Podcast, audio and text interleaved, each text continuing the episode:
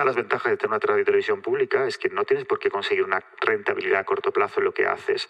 Puedes tener más margen para experimentar y para crecer y ganar con esa experiencia muchas cosas con respecto a sus competidores. Es una cosa que al final creo que a veces nosotros no valoramos a nivel interno. Es decir, el hecho mismo de ser público también te permite ir a, espacios que en ese momento no son rentables, pero pueden llegar a serlo en un momento dado, ¿no?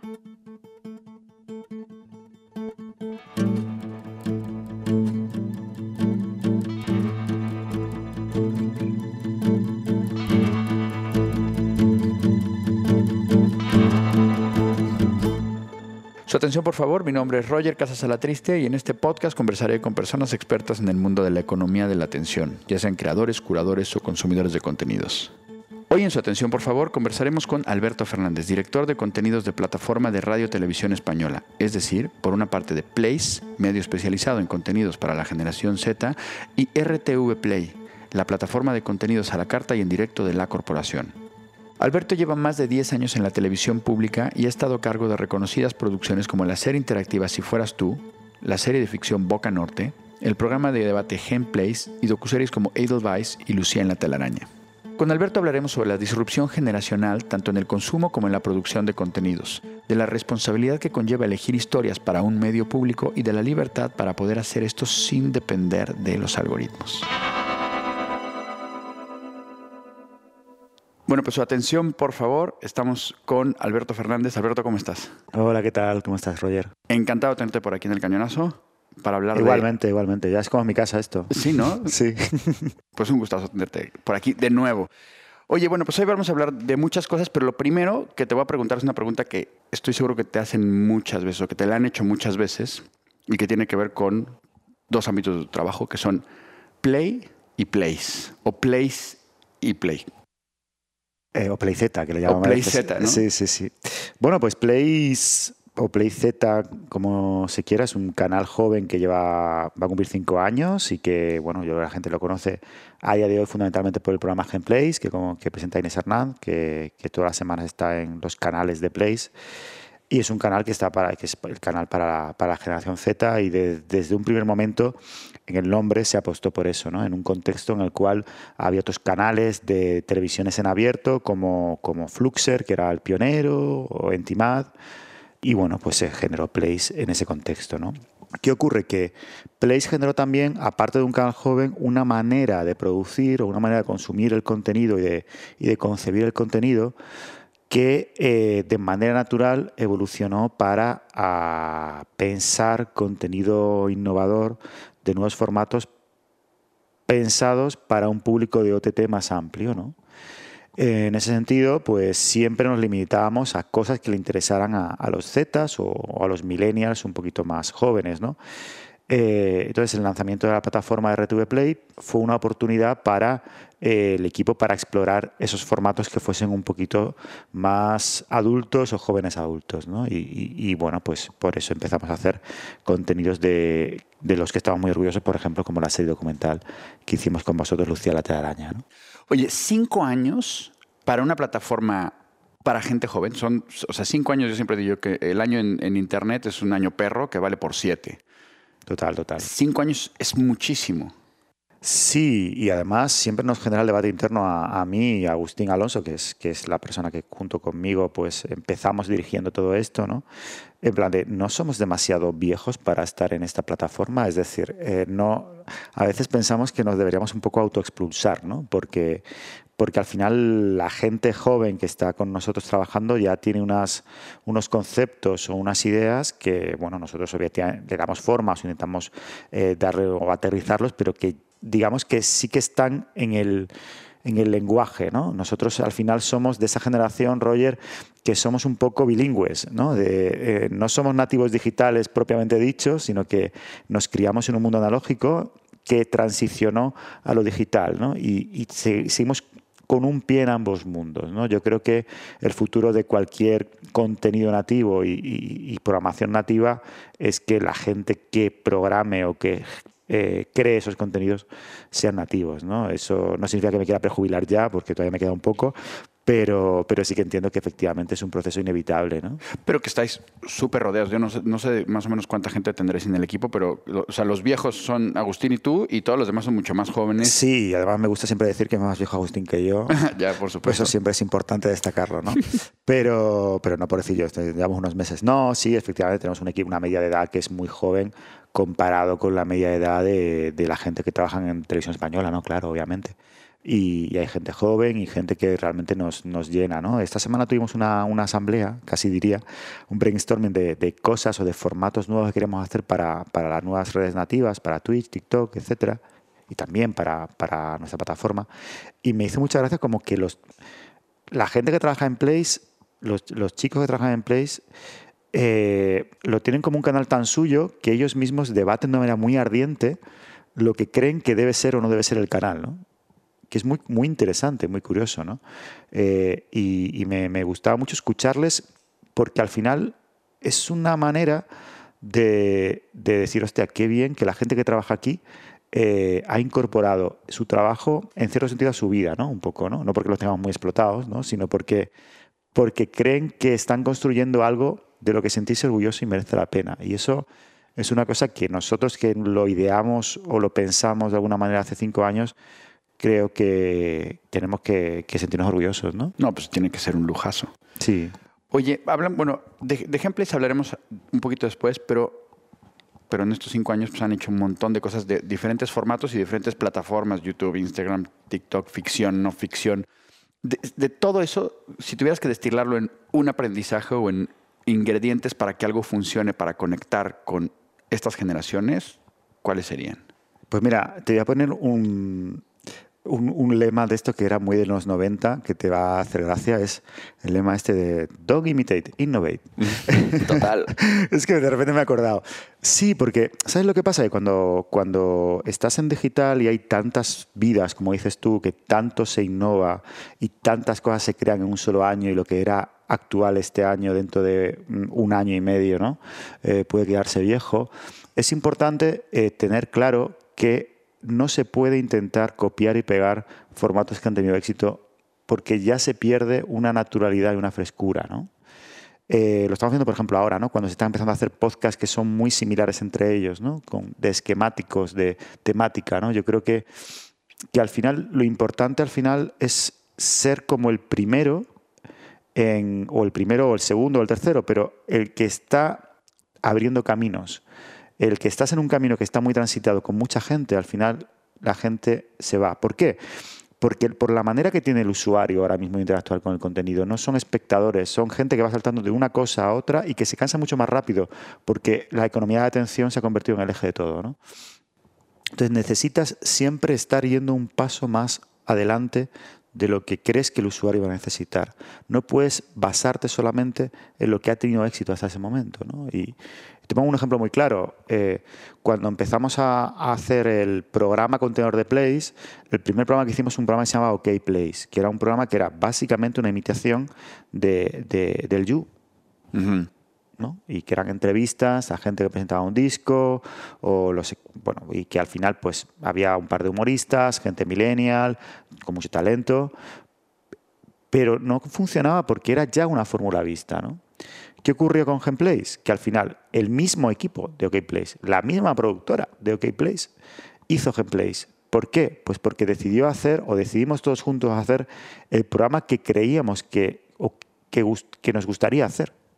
Y tuvo éxito, pero te lanzabas un poco a lo que no sabías si podía tener éxito, ¿no?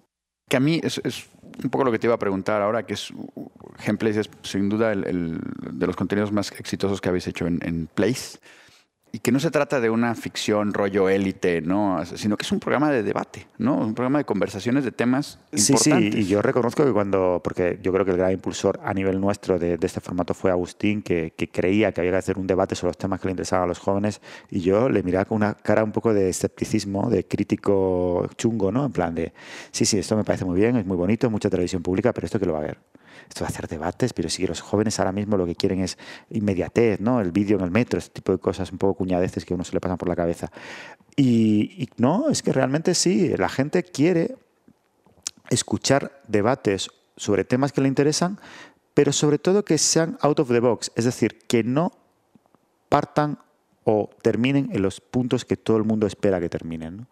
Y de hecho, buena parte de las críticas se han hecho a Gameplays por el descontrol de determinados debates o por las personalidades que han ido ahí, que hay algunos que yo he podido incluso compartir internamente, eh, en realidad es la magia del formato, ¿no? Es decir, que tú mezclas a gente que no son los típicos gente que habla de las típicas cosas, ahora menos, porque ya hay una gente que tiene una trayectoria dentro de Gameplays, ¿no? Y que te puede sorprender un poco cómo termina el debate, o cuál es la línea, o lo que se comenta ahí, ¿no? No puedes dar por hecho determinadas cosas, ¿no? Y eso a mí me parece muy interesante y muy enriquecedor porque se dan pocos sitios, ¿no? Oye, y una de las cosas de las que me gusta mucho hablar de estos contenidos que ya tienen un éxito probado es ¿Te diste cuenta en qué momento fue el que hizo el clic de, oye, esto está funcionando? ¿Funcionó de inmediato o tardó un tiempo en carburar? ¿Cómo, pues eh, claro, al primer momento cuando empezamos era muy del tema ¿no? de conseguir que Darío y Inés hicieran como esta conversión de sus, de sus seguidores y enlazaran ¿no? al programa y tal. Pero hubo un punto en el cual eh, cuando llevamos, eh, no sé, por lo mejor cinco o seis programas, me llamó Tony Garrido, que es bueno, el CEO de la productora de Storylab, y me dijo, mira Alberto, yo, este programa mm, es una cosa que, que, creo que estamos haciendo algo que merece muchísimo la pena y que es que de verdad, que es eh, una cosa de la estar muy orgulloso y que tenéis que estar muy orgullosos. Y te digo, es lo mejor que he hecho yo en, en cierto sentido en, en muchísimos años y, que no, no lo esperaba, ¿no? Y yo tampoco, ¿no? Es decir, me llamó un poco para compartir su sorpresa de hasta qué punto estamos entrando en un territorio que nos era desconocido, ¿no? Y, fue a raíz, yo creo, de un programa que no tuvo mucho éxito como tal, que era uno de estos programas que hace más sociales, Gameplays, ¿no? De, de, la dismorfia, creo que era. Eh, y, y de verdad que me pareció como, hostia, es que esto realmente puede ayudar a mucha gente que vea esto. Y, a su vez, la gente que sale es interesante y, merece la pena verlo independientemente de eso. ¿no? Y conseguir esa cosa como tan extraña, ¿no? de conseguir que algo te pueda ayudar, que sea servicio público, pero que sea interesante, pero que sea innovador, es una mezcla rarísima que, que conseguimos en algunos programas de Gameplays en otros son más de entretenimiento, otros son más polémicos, pero hay algunos programas, determinados programas de, la, de, de Gameplays, eh, de los que yo me siento especialmente orgulloso. ¿no? El, hay uno que también, por ejemplo, el del, el del bullying, que, que, en un momento dado, al terminar el programa, eh, rompen a llorar Andrea Compton y Inés, que son amigas, recordando su, la experiencia de este tipo, ¿no? y, y, que es natural y es orgánico, y es, hostia, pero qué bien, ¿no? Que, que esto surja ahí, en un ambiente, en cierto sentido, seguro para esto, ¿no? Porque eso yo que vale la pena recordarlo, que no solamente desde, desde Place están intentando o logrando contactar con una de las audiencias más complicadas probablemente, la, gente más joven, sino además hacer servicio público. Claro, es que eso es difícil, porque aquí hay un punto, ¿no? Es decir, eh, la pregunta es, ¿para qué sirve una radiotelevisión pública en el año 2022? ¿no? En un contexto en el cual, digamos que no existe el tema de que la gente va, enciende la televisión o la radio y tiene un canal único o una radio única y ya le da lo que, lo que pasa y ya te vas a tu casa y haces otra cosa. ¿no?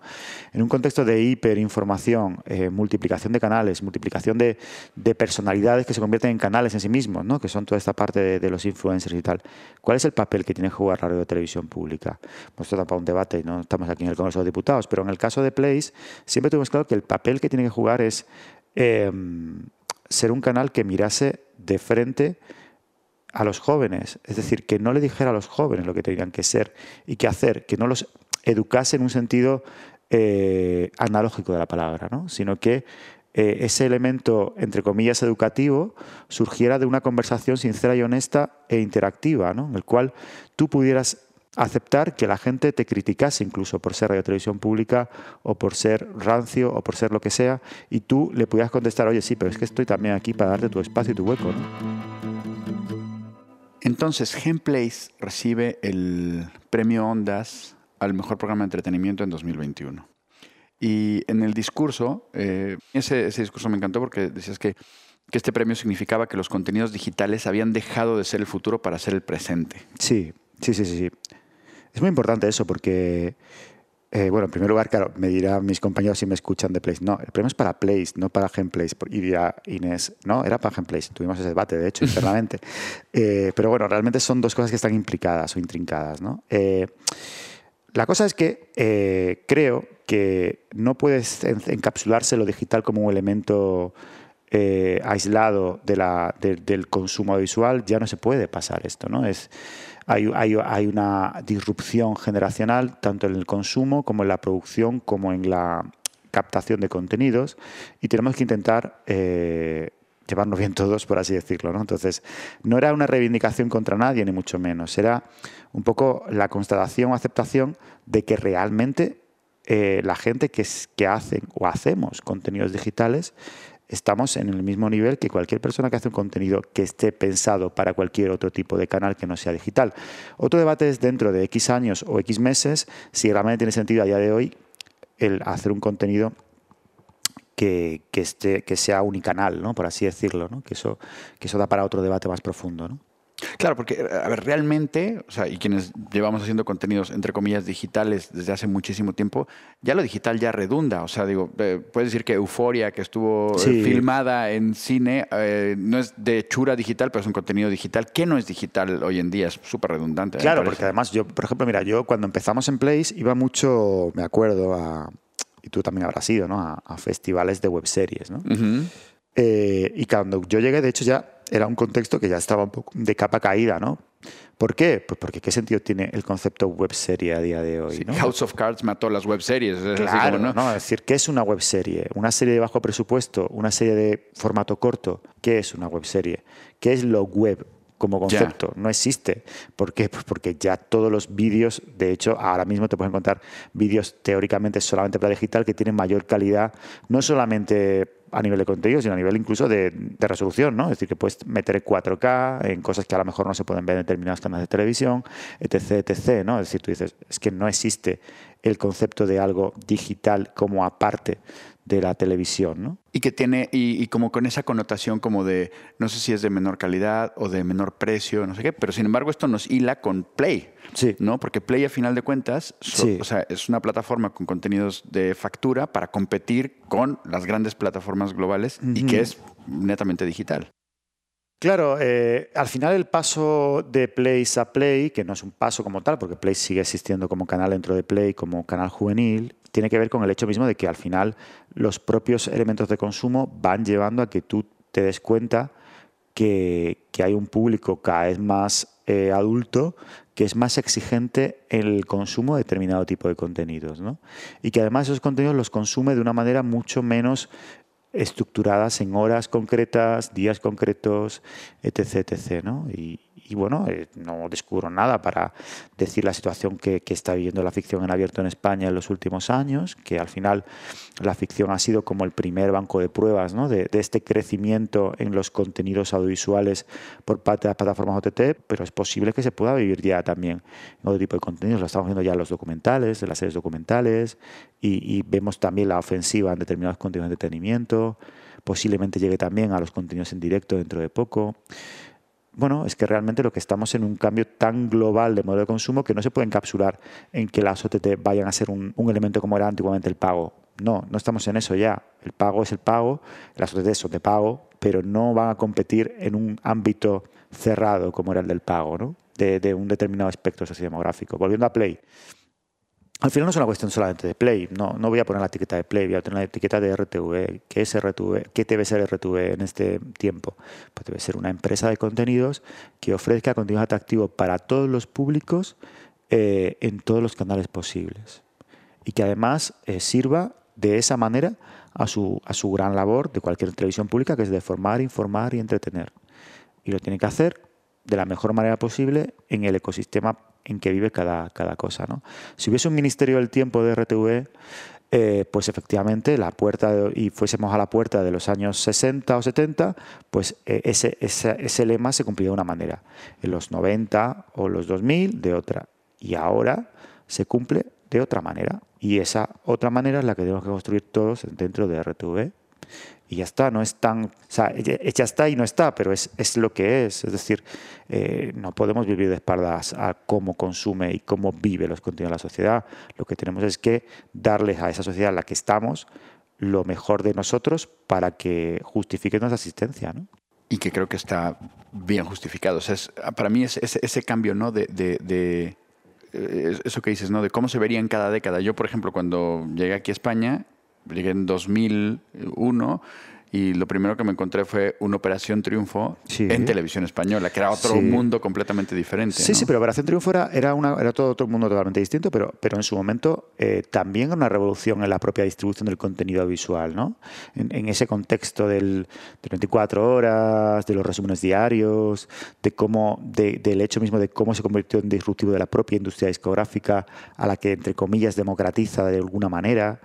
Eh, creo que es muy interesante lo que, el tipo de televisión que marca este programa y en el otro lado toda la parte de, la telerrealidad ¿no? que, que, se da en paralelo en otras cadenas de televisión. Y que y, a lo mejor no mucha gente se da cuenta, pero yo, por ejemplo, siempre lo uso de, de, ejemplo en clases y cursos de esa, de esa búsqueda de las nuevas pantallas y de los nuevos canales. ¿no? Yo siempre que voy y se abre un nuevo espacio, un en su momento TikTok o un Clubhouse o una nueva plataforma, voy y busco y a ver, voy, a comprobar que Red Bull ya abrió su canal, y que RTV ya, abrió su canal en esa, en esa plataforma, ¿no? Siempre están ahí antes que... Eh, bueno, eso es, pues me alegro que me digas eso porque, porque en realidad es lo que debería ser, ¿no? Es decir, al final, una de las ventajas de tener una radio y televisión pública es que no tienes por qué conseguir una rentabilidad a corto plazo en lo que haces.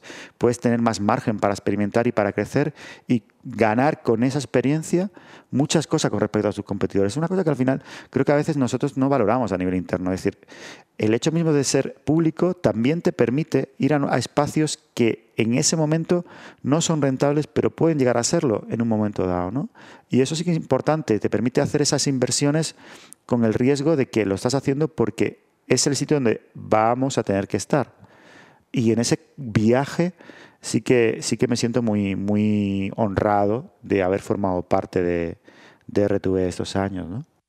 Y eso nos lleva a tu punto de vista como curador de contenidos, ¿no? Porque tú llevas años recibiendo propuestas creativas, me consta porque algunas te hemos puesto ahí sobre la mesa. Entonces, lo, que te quería preguntar es, ¿qué es eso que llama tu atención y qué es lo que te hace apostar por un determinado proyecto de todos los que tendrás en tu escritorio?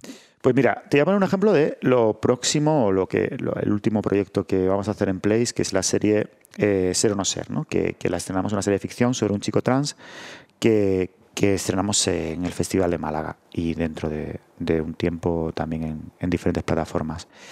Eh, yo vi el dossier que me lo envió la creadora, Coral, y la productora ejecutiva, Carmen, y antes de tener el pitch, yo supe que iba a hacer esa serie. ¿Qué tenía? Pues tenía verdad, tenía verdad, y tenía honestidad en cómo planteaba la situación. Luego había cosas que mejoraron, cosas que cambiamos, cosas que aterrizamos, pero al leer el tagline y al leer cómo trataba o miraba a los personajes, sabía que había verdad y que había una verdad que no había sido contada como tal, punto uno, y que debería ser contada por una televisión pública, punto dos. Y por eso, esto no, yo no, no se lo dije tampoco a Aus ¿eh? antes, yo decidí mentalmente que esa serie la iba a hacer. Y luego ya hablé con ellas y me convencieron mucho más porque son muy buenas. Pero yo cuando vi ese dossier supe que lo iba a hacer. Y al final, como dices, por cómo está estructurado, cómo está planteado, sí, pero fundamentalmente porque entendí a la primera, a la primera vista lo que querían contarme, cómo querían contármelo y por qué era necesario contarlo. Y eso es difícil conseguirlo, ¿eh? pero ahí estaba.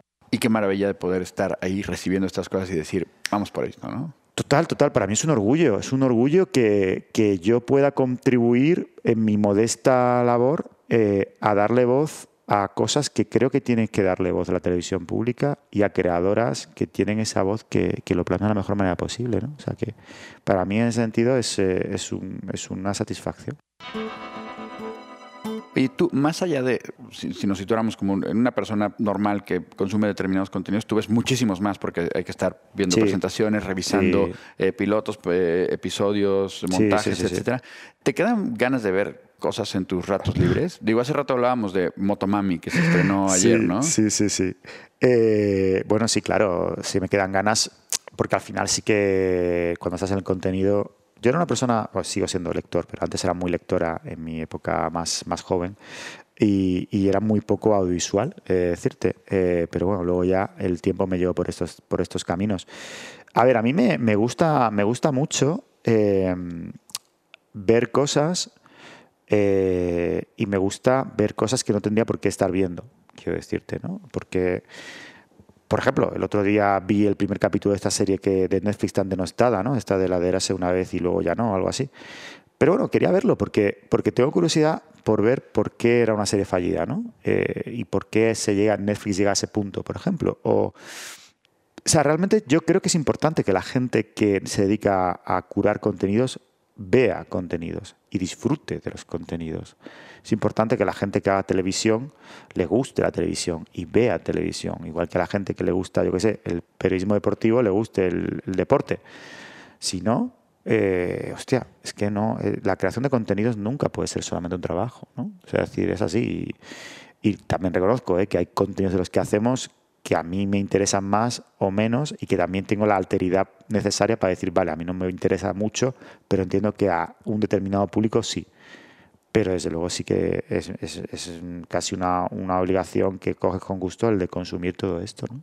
Oye, ¿y cómo, o sea, cuáles son tus fuentes para este, para este contenido que ya no, que se sale de tu ámbito laboral, ¿no? ¿Cómo decides qué escuchar, qué ver, qué leer, ¿no? ¿Cuáles son tus fuentes? ¿Dónde buscas historias? Pues a ver, eh, a ver, sí que tengo la suscripción a todas las plataformas había por haber, demasiadas diría yo. Eh, esto, estoy en casi todas, si no todas, o sea que las veo eh, y también escucho eh, podcast y todo eso. Dice, ¿dónde saca el tiempo? Bueno, pues la verdad que tampoco. A veces no, no escucho todo y lo veo todo completo, también te digo, pero sí que, sí que estoy en, en todas ellas. ¿no? Y está bien estar en ellas porque te das cuenta de hasta qué punto cuáles compiten en el contexto de ser un mainstream y cuáles siguen compitiendo en, en el nicho o, o, en, o en paradigmas incluso del pasado, es curioso, ¿eh? pero hay plataformas que, aunque parezca mentira, siguen viviendo en, en, paradigmas del pasado. Es curioso. Hay, hay para plataformas que se quedan viejas. Oye, ¿y mm, alguna cosa que nos puedas recomendar? Algo que te haya sorprendido últimamente que digas, oye, ahora que terminemos de escuchar esta entrevista, váyanse y lean, vean, escuchen. Em, voy a hacer un poco de, de memoria. Pues mira, voy a recomendar la serie de la de Pam y Tommy, es decirte, la de Disney Plus, porque fue una sorpresa agradable. No tenía yo conciencia de, hasta qué punto eh, Disney iba a dar una mirada de ese tipo a, un contenido así. Y la verdad que mm, he de decirte que, me pareció. Eh, me pareció muy interesante cómo se, la relectura que se hizo de, ese contexto. Dentro de esa propia plataforma sí que recomendaría otras dos series que sí que, más allá de la sorpresa, creo que son muy interesantes, que es eh, Solo asesinatos en el edificio, que es una, una, serie deliciosa sobre podcasting, que me parece la parte del podcasting de True Crime, y me parece que es una serie que está hecha con una, con, un, con una dulzura y con una capacidad de empatía muy interesante. Y, y que es otra serie totalmente distinta sobre periodismo de investigación, ¿no? Pero si hay una serie que me, que me ha gustado en los últimos tiempos y me ha parecido que realmente eh, debería haberse visto más. Es una serie que se llama Halt and Catch Fire, que está en filming, que la vi hace unos meses y que me parece que, a la gente que trabajamos en tecnología barra contenidos eh, nos puede llegar de una manera un poco más profunda, ¿no? Pero creo que tiene una serie de elementos de todo este cambio de paradigma que ha habido en ese contexto que, es, es interesante. Sí pues tomamos nota. Pam and Tommy está ahí en, la, en la lista, en el disparadero. Alberto, ya para casi ir terminando, ahora, ¿dónde está tu atención en términos generales? Pues, a ver, mi atención ahora está en precisamente en aquellos contenidos que consiguen mucha atención, es decir, en la economía de la atención. Eh, mi atención está en, por un lado, creo que, el tema de del video podcast es un tema que es un formato que va a, aparte ya lo está haciendo, pero creo que se puede convertir en una especie de, híbrido entre el magazine y la radio que puede ser que tenga muchísima proyección en, nuestro país y ya la está teniendo, de hecho.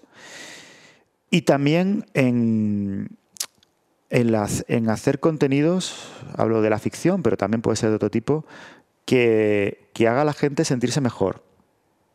Porque es verdad que no sé si te das cuenta de que todas las series que vemos son como trágicas y, y sufrientes, ¿no? Y todo esto es... No es que... eh, no, gente- no cosas que blanqueen la realidad, pero sí que al menos saquen de ella algo que, que merezca la pena, ¿no? Y que la gente se quede como, como más, más a gusto después de verla, no a disgusto, ¿no? Sí, yo siempre digo que por un capítulo de Succession hay que ver dos de Ted Lasso. Ted Lasso, por cierto, mm, pedazo de serie, toda la razón, efectivamente. Ted Lasso, sí, sí. Pues de hecho, este razonamiento me vino cuando vi Ted Lasso. Dije, joder, que en principio era un enfoque que no me, no me interesaba mucho. Digo, pero qué bien se queda uno después de ver esta serie, sí. Sí, la, la vida puede ser maravillosa y, e inspiradora, Pero sin, sin blanquearla, solamente mm, con la mirada que pones en la vida. ¿no? totalmente. Y por último, ¿a quién me recomendarías entrevistar para su atención, por favor? Pues mira, una persona que, que- con la que trabajo mucho y que, y que hace una labor a veces mm, gris, pero creo que, que pero también brillante, ¿no? que no, no me, lo, me lo entienda mal. eh, Lo podemos, lo podemos cortar este comentario. si no, está bien, lo dejamos. Bueno, no. No, no, está, dicho con, lo dijo con la mejor de las intenciones. No, Quien no, sea no, que vaya no, porque está las dos partes. Está la parte de distribución y luego está la parte de generación de contenidos. Felipe, Felipe Jiménez Luna, que está en, en Twiwalk Studios, que, que está, que conoce muchísimas cosas del mercado. Yo la verdad es que eh, he aprendido muchas cosas de él y me parece que es una persona más que tiene una humildad y una actitud súper positiva a la hora de hacer las cosas. De acuerdo. Así que te lo, te lo recomiendo. Maravilloso. Pues, No, nada gris, todo brillante. No, no, no, totalmente brillante. De hecho, con una conversación buenísima y de hecho algún día eh, Bilbao estuvimos a punto de perder un avión de la, de la conversación que Sí. teníamos en ese momento y estuvimos a punto de quedarnos ahí y hubiera Sí. sido terrible porque era tardísimo ya. Pues ya le, ya le contestaré y lo ponemos en la lista de los próximos entrevistados para su atención, por favor. Alberto, muchísimas gracias. Gracias a ti. Ha sido un placer tenerte por aquí y a las personas que nos están escuchando, muchísimas gracias por su atención. Gracias a todos. Esto ha sido Su Atención, por favor, el podcast que reúne a los mayores expertos en el mundo de la economía de la atención. Si quieres saber más de este proyecto transmedia, sigue las redes sociales del Cañonazo, LinkedIn, Instagram, Facebook o Twitter. Este podcast, Powered by El Cañonazo, ha sido posible gracias a Director de producción, Manfredi Giannoni. producción, redacción y comunicación, Marisa Mañanos. Tema musical, Iván Raimores y Roger Casas Alatriste. Diseño de audio y postproducción, Lanjo Audiovisual Solutions. Diseño gráfico, Carlos López Lumbreras. Idea original y dirección, Roger Casas Alatriste. Y como siempre, Gracias por su atención.